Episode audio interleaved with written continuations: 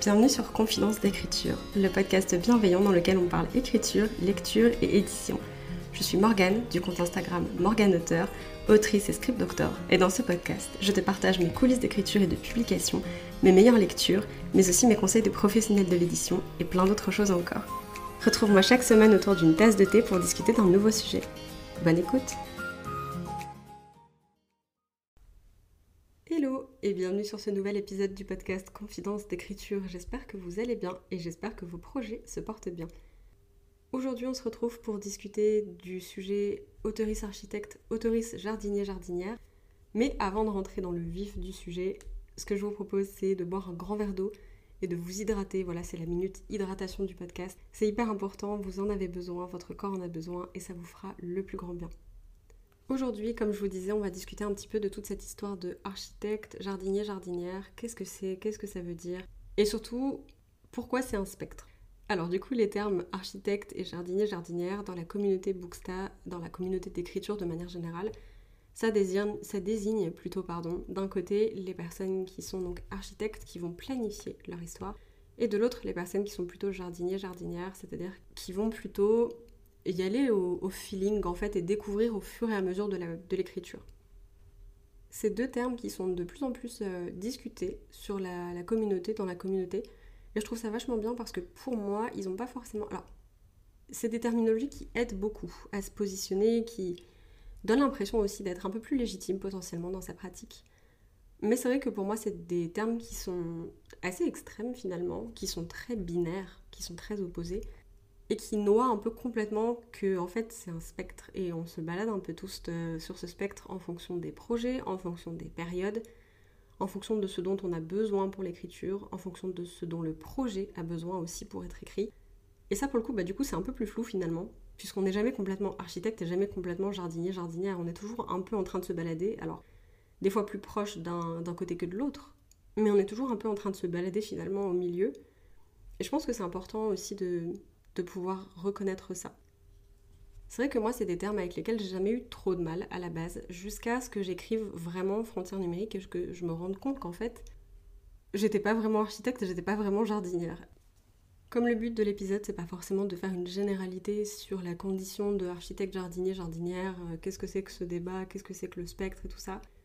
J'avais plus envie de vous parler un petit peu de mon parcours par rapport à ça et de comment j'ai réussi à trouver la manière dont moi j'arrivais à écrire un roman. Parce que finalement, je pense que c'est ça le plus important.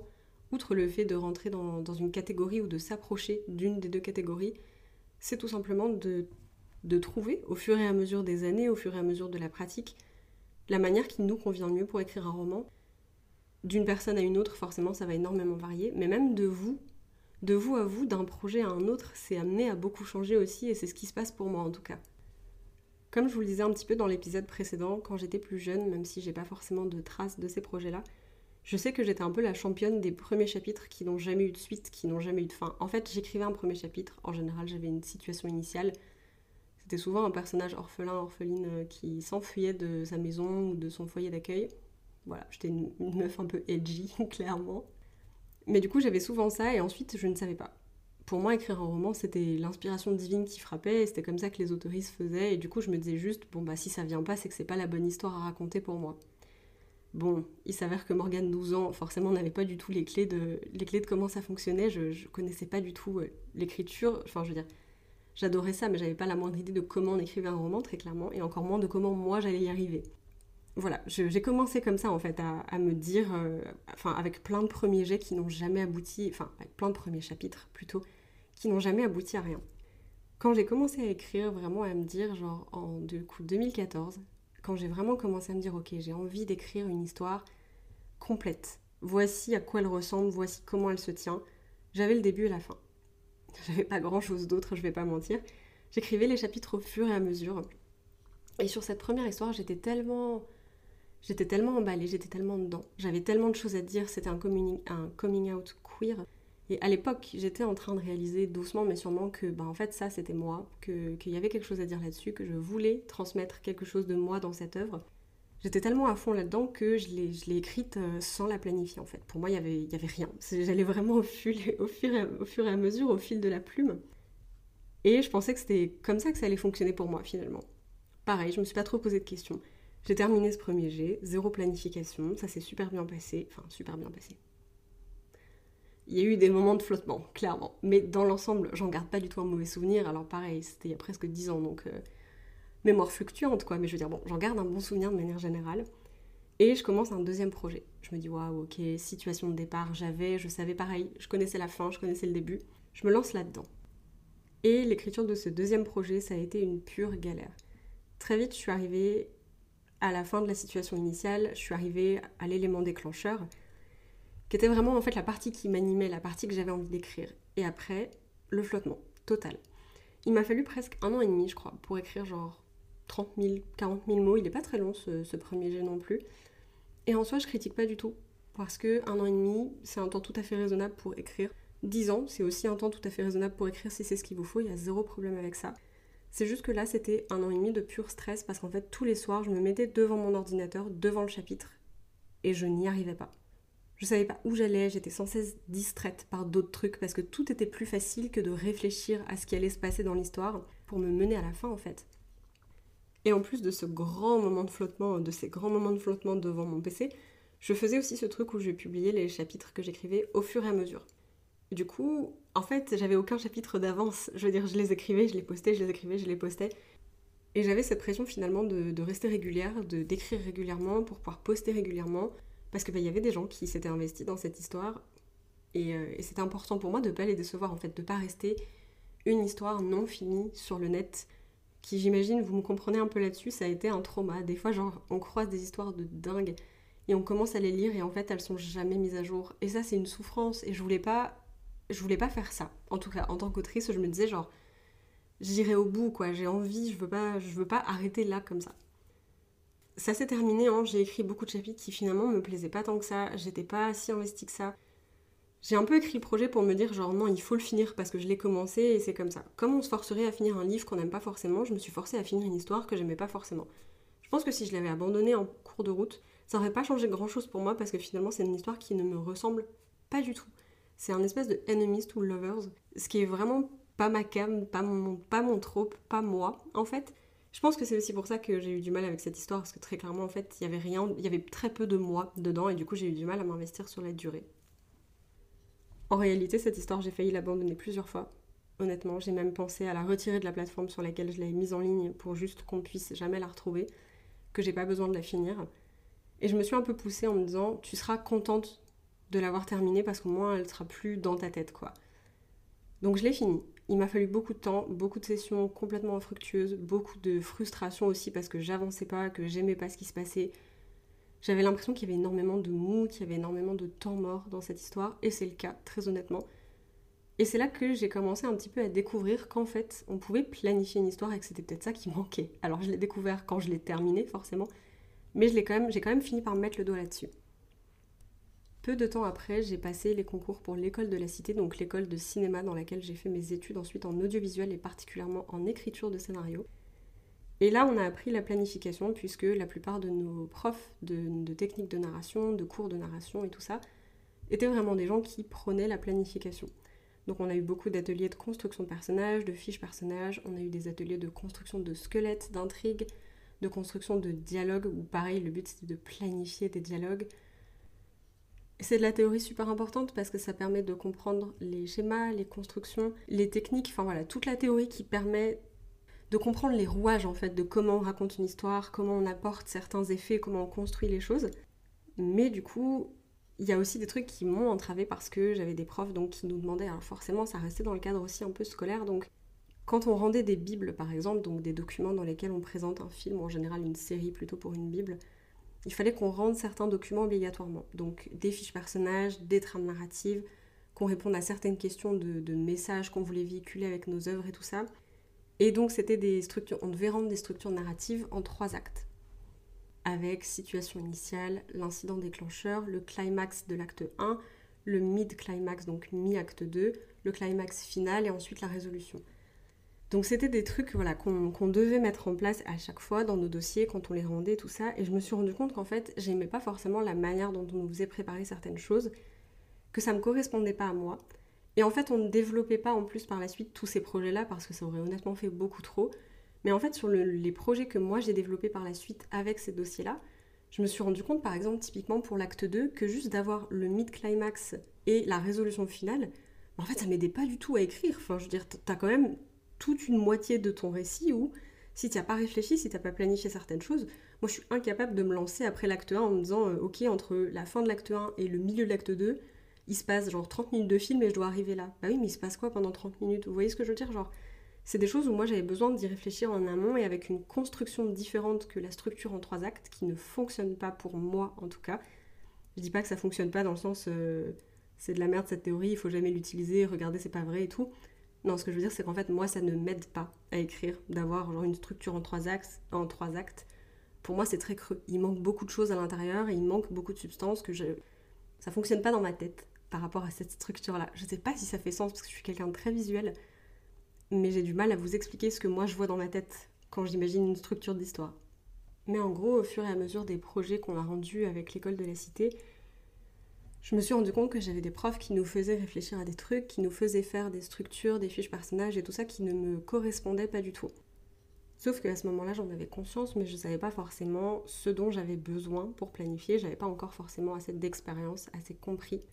Du coup, j'ai essayé de planifier une frontière numérique une première fois en 2020 en me disant je vais pas exactement faire comme mes profs m'ont dit, je vais vraiment genre développer le plus possible, voilà, trouver tous les éléments, trouver toutes les connexions, tout planifier en fait de A à Z pour la sécurité, pour savoir tout ce qui se passe dans l'histoire, pour entrevoir chaque détail.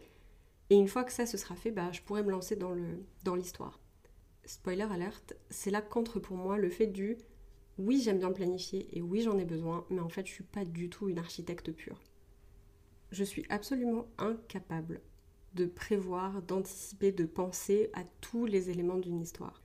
Je ne peux pas tout planifier de A à Z, ça ne fonctionne pas. Il y a plein de choses que j'entrevois seulement à l'écriture pendant que je suis dans une scène avec mes personnages, en tête à tête avec eux, et de dire Oh, ok, en fait, leur relation à eux deux, c'est ça. Et je l'avais pas vu avant et je l'avais pas compris avant, mais en fait, oui. Sauf que ça, forcément, en 2020, on était encore un petit peu dans le déni, on était en mode full planification. Du coup, ça n'a pas du tout marché parce qu'il manquait toujours des choses. J'avais l'impression que l'histoire n'était pas complète, que ce que je planifiais sur le papier c'était encore vachement creux. Je me disais waouh, ça manque de substance de fou en fait ce truc. Enfin, ça va pas être tip top à lire quoi. Et finalement, c'est que en fin 2021, ça faisait un moment que j'avais abandonné la planification, je vais pas vous mentir. Fin 2021, je suis revenue dessus en me disant ok, cette histoire, il y a vraiment quelque chose à faire, j'ai vraiment besoin qu'elle sorte mais il faut que j'accepte que je n'entrevois pas tous les aspects de l'histoire avant de l'avoir écrite au moins une fois. Il faut que j'accepte de lâcher prise là-dessus, de dire meuf, tu ne sauras jamais tout. Non, tu n'es pas prête pour écrire ce livre, mais tu le sauras, tu le sauras jamais en fait. Si tu n'essayes pas maintenant, si tu te lances pas maintenant, il n'y a aucun moment dans ta vie où tu vas avoir l'illumination et où tu auras tous les éléments parce que même en planifiant plein de trucs, quand j'ai commencé à écrire, au fur et à mesure, je me disais, oh, j'avais pas pensé à ça, mais en fait ça passe pas c'est pas cohérent, c'est pas bon. Ou de dire genre waouh, en fait, moi je pensais qu'à ce moment-là, ça, mais le personnage dans cet état-là, c'est pas du tout ce qu'il pense, c'est impossible. Et en fait, voilà, vraiment ce que je vous disais avant, de vivre avec les personnages, d'être en tête à tête avec eux dans les situations dans lesquelles ils sont, ça m'a ouvert les yeux sur tout un tas de choses et c'est comme ça que j'ai appris à les connaître, que j'ai appris comment ils parlaient, comment ils se comportaient, comment ils réagissaient, quelles étaient leurs peurs vraiment. Alors ça, je le savais déjà un peu parce que je savais par exemple que Auguste était un personnage très anxieux. C'est comme ça que je l'ai créé. Mais en fait, les sources de son anxiété me sont venues un peu au fur et à mesure de l'écriture. J'étais là, ah oui, mais en fait, ça, ça le met en PLS. Je veux dire, et ça venait pas que de moi. C'était lui, la manière dont il réagissait aux choses. Je me disais, ça, avec ce qui lui est arrivé dans la vie, forcément, ça le, ça le met pas bien. Il est pas fan, tu vois. Et à ce moment-là, tel personnage va dire telle chose justement parce que, enfin, c'est Eden du coup, mais Eden va lui dire telle chose parce que elle a l'habitude de, gérer, de le gérer, d'être avec lui quand il se passe ce genre de choses. Et en fait, ça m'a permis d'entrevoir l'étendue de leurs relations, l'étendue des connexions entre mes personnages, l'étendue de leurs émotions aussi, de qui ils étaient et pourquoi ils étaient comme ça. Et c'est à ce moment-là où j'ai vraiment lâché prise de me dire, effectivement, je... Alors moi j'aime planifier, parce qu'il n'y a rien qui m'angoisse plus que de me mettre devant mon manuscrit et de pas savoir ce que je dois écrire, où je vais avec l'histoire. Je trouve ça très stressant. Mais par contre, pour un premier jet, j'ai appris et je comprends et j'accepte que j'ai besoin de foutre un peu les pieds dans le truc pour savoir exactement tous les enjeux, tous les tenants et aboutissants.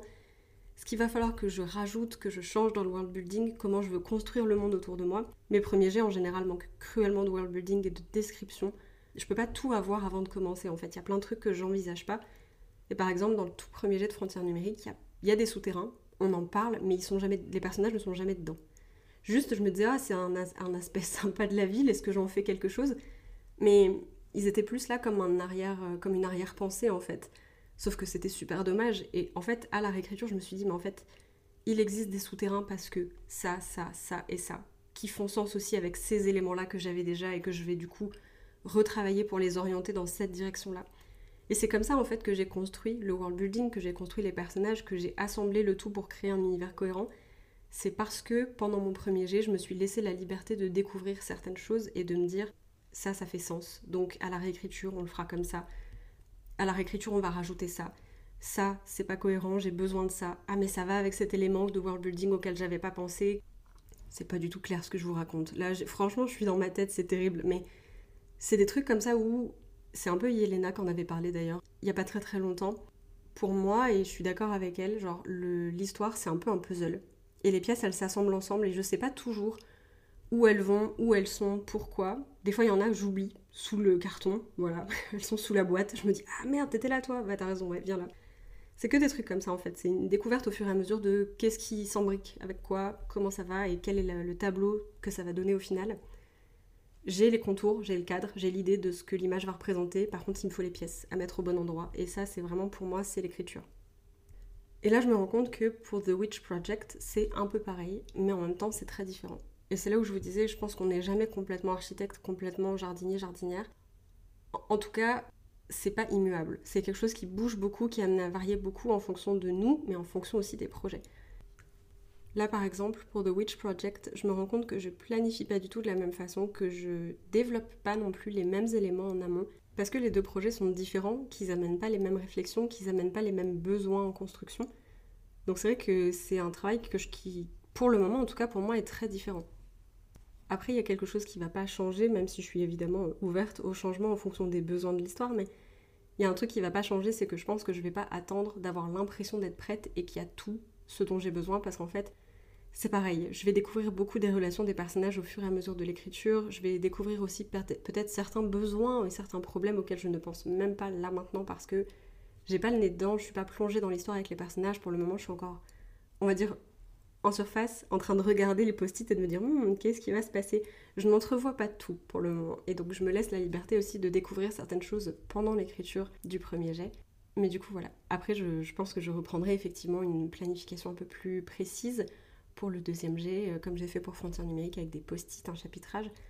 Mais là encore, ça va dépendre. Peut-être que le chapitrage ne me sera pas nécessaire. J'en avais eu beaucoup besoin pour Frontières numériques parce qu'il y a cinq narratrices donc c'était super important pour moi de savoir quel chapitre allait être narré par qui, pourquoi, les enjeux, à quel moment on faisait les transitions, ce genre de choses.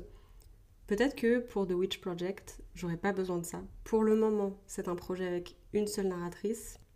Je me méfie parce que tous mes projets commencent toujours avec un narrateur, enfin avec un ou une narratrice unique, et tous mes projets finissent toujours avec des multiples points de vue. Donc je ne sais pas comment ça va se passer. Mais en tout cas, là où j'en suis pour le moment, si ça se trouve, il n'y aura pas besoin de chapitrage plus que ça parce que je serai OK avec mon découpage initial du premier jet. On peut jamais savoir. Voilà, je ne sais pas. Et je me laisse complètement la, possibilité de changer de planification si j'en ai besoin. Si je découvre une autre méthode qui fonctionne pour moi, que je trouve ça fun, à ce moment-là, je partirai là-dessus. Donc voilà, je pense qu'on n'est jamais complètement architecte, complètement jardinier, jardinière. Comme je vous disais, on se balade un peu sur le spectre en fonction de nos besoins. Et je pense que de toute façon, quoi qu'il arrive, c'est bien de garder aussi l'esprit ouvert, de tenter de nouvelles choses, de pas s'imposer un carcan. Vous voyez, là par exemple, le truc c'est que comme j'ai quand même une tendance à planifier avant de me lancer, si j'avais essayé de planifier les mêmes éléments que pour Frontières numériques, je me, me serais retrouvée face à un mur en fait, parce que The Witch Project et Frontières numériques n'ont pas besoin des mêmes choses pour exister, c'est pas les mêmes histoires. Donc c'est pas les mêmes éléments à penser en amont. Et d'un autre côté, bah, je sais aussi qu'il y a des éléments que je laisse en suspens parce que juste, bah, je sais pas trop pour le moment et je le découvrirai au récit. Donc il y a une partie de choses qui se ressemblent et il y a une partie de processus qui ne se ressemblent pas du tout. Et je pense que c'est aussi ça la richesse du, spectre en fait, c'est de savoir se laisser du mou, c'est de la savoir lâcher prise sur l'idée d'être architecte ou jardinier-jardinière Vous avez le droit d'être architecte et d'y aller un peu freestyle sur certains passages en vous disant oui, bah là je vais bien découvrir ce qui se passe à un moment, hein, voilà. Vous pouvez être aussi jardinier, jardinière, mais avoir toute la fin d'écrit ou tout le début d'écrit. Vous avez le droit. Vous n'êtes pas obligé de rentrer dans une case entièrement. La case, elle est ce que vous en faites et ce que vous voulez en faire et c'est complètement ok. Voilà, c'était un peu mon partage d'expérience, mon parcours avec la planification. Voilà, comment ça a changé aussi, comment j'ai découvert ce dont j'avais besoin pour écrire. Il y a des périodes de nos vies où on découvre vraiment des choses qui vont être des révélations, et il y a des périodes où on est déjà un petit peu plus mature, un petit peu plus ancré dans l'écriture, où on découvre moins, mais on fait des petites avancées, te dire ah ça, ça a l'air sympa comme technique, je vais essayer, et finalement ça, ça s'avère fonctionner du feu de Dieu. Voilà, c'est des choses comme ça où je pense qu'on découvre un petit peu euh, chaque projet et la planification ou non de chaque projet au fur et à mesure qu'on invente des histoires. Et c'est ça aussi que je trouve dingue en fait, c'est le, les possibilités de renouvellement créatif sont infinies, c'est ouf. Donc voilà, ne laissez personne vous enfermer dans une case si vous n'en avez pas envie.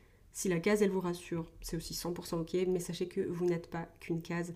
Vous avez le droit de vous balader sur le spectre, vous avez le droit de, d'inventer un terme qui vous convient. Je sais qu'il y a des paysagistes, je sais qu'il y a des navigateuristes, des gens qui ont besoin de trouver un autre terme que architecte et jardinier, jardinière. Et ça, c'est parfaitement ok aussi. Chacun, chacune a sa propre méthode. On ne le dira jamais assez, mais c'est vrai. Et j'espère qu'à travers ce petit retour d'expérience, ce parcours d'écriture que je vous ai partagé, vous comprendrez que c'est normal de naviguer un peu partout, de des fois avoir l'impression qu'on ne sait pas ce qu'on fait. Personne ne sait jamais entièrement ce qu'il ou elle fait, donc il y a ce qui elle fait d'ailleurs, donc il n'y a pas de problème. Il y a une partie de surprise partout, et je pense que c'est un peu ça la magie du truc aussi. Voilà, c'est tout pour cet épisode. Merci beaucoup de m'avoir écouté jusqu'au bout. J'espère que ça vous a plu. Si vous avez envie de rebondir un petit peu là-dessus, de me dire euh, si vous, vous avez un terme un peu sympa pour vous décrire, n'hésitez pas à me le dire. Si vous voulez partager aussi votre, euh, votre parcours, votre cheminement de pensée par rapport à ça, ça me ferait plaisir de vous écouter. En attendant, je vous dis merci encore de m'avoir écouté. On se retrouve la semaine prochaine pour un nouvel épisode et surtout, bonne écriture.